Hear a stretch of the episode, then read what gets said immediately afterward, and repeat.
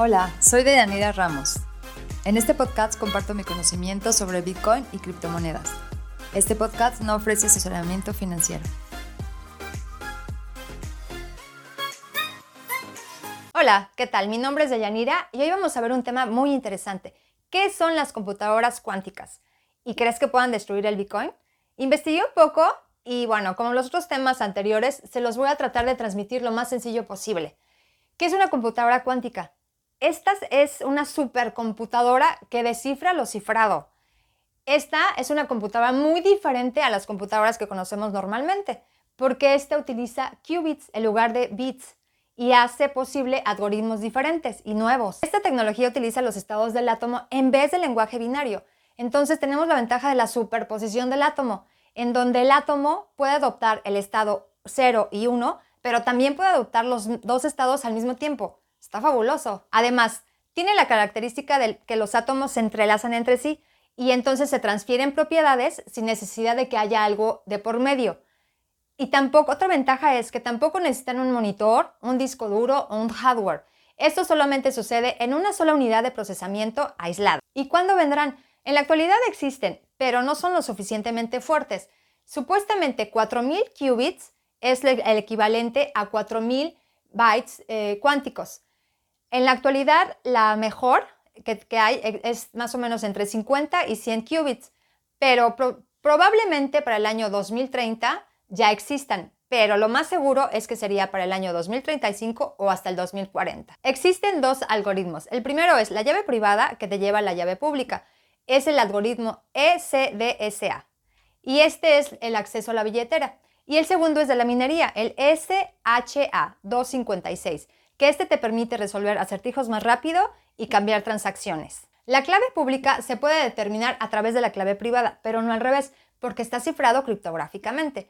En una ecuación, por ejemplo, 2 por 4 es igual a 8, la clave privada sería 2 por 4 y la pública sería 8, que es difícil de calcular.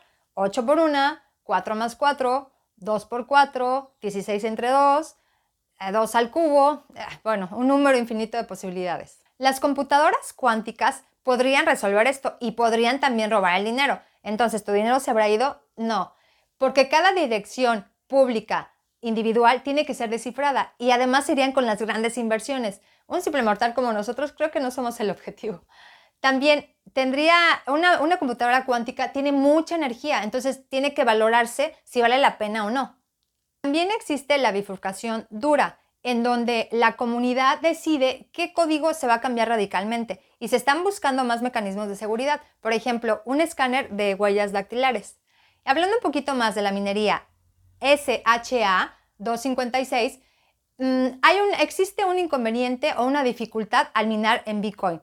No importa cuántos mineros existan o tampoco el, qué tan alto sea el hash rate se tiene que encontrar los bloques cada 10 minutos aproximadamente. Esto quiere decir, si los mineros empiezan a trabajar inmediatamente en este proceso que se ajusta y hace más difícil la minería, entre más mineros estén en el sistema, es más difícil y entre menos, pues se va haciendo más fácil. Cada bloque más o menos se forma cada 10 minutos aproximadamente y al llegar a 2016 bloques, esta, dificultad se vuelve a ajustar otra vez. Quiere decir que si alguien es capaz de crear una computadora súper, súper rápida, eh, hasta 10 o 100 veces más rápida de la computadora actual, esa computadora o estas personas podrían encontrar los 2016 bloques hasta que el próximo ajuste venga.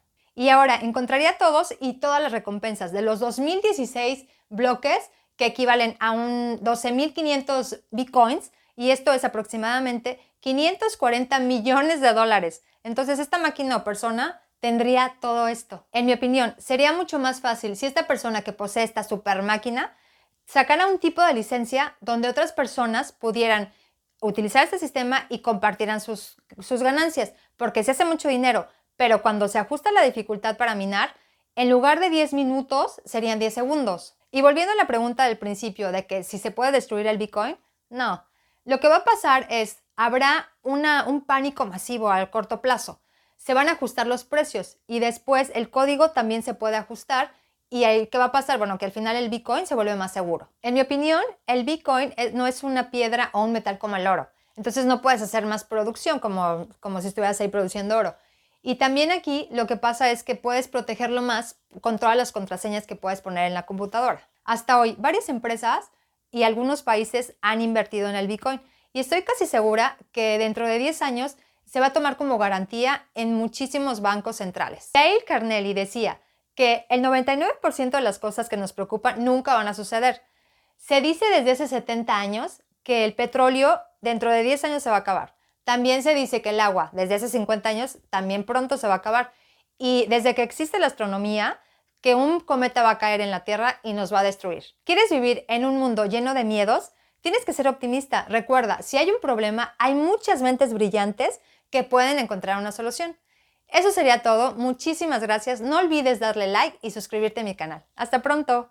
Finalmente, una recomendación que viene del corazón. ¿Sabías que también puedes obtener ingresos pasivos con criptomonedas sin vender tus monedas? Yo personalmente apuesto, por ejemplo, con la moneda criptográfica DFI. En pocas palabras, eso significa que presto mis monedas y recibo un rendimiento anual de alrededor del 50% en la actualidad. Es decir, incluso si el precio del DFI permanece constante durante un año, obtuve un beneficio del 50% con esto. Sé que suena totalmente fraudulento, especialmente si eres nuevo en el mercado de las criptomonedas. Si quieres probar tú mismo, también puedo recomendarte la plataforma llamada KDeFi, que también uso yo misma. Con mi enlace de referencia también obtendrás hasta 50 dólares gratis, dependiendo de la promoción, si te verificas y recargas tu cuenta con 50 dólares. Si te parece interesante y quieres probarlo, entonces ve a mi sitio web deyaniraramos.com slash K. Otra vez, deyaniraramos.com slash C-A-K-E. Diviértete probándolo y gracias por tu apoyo.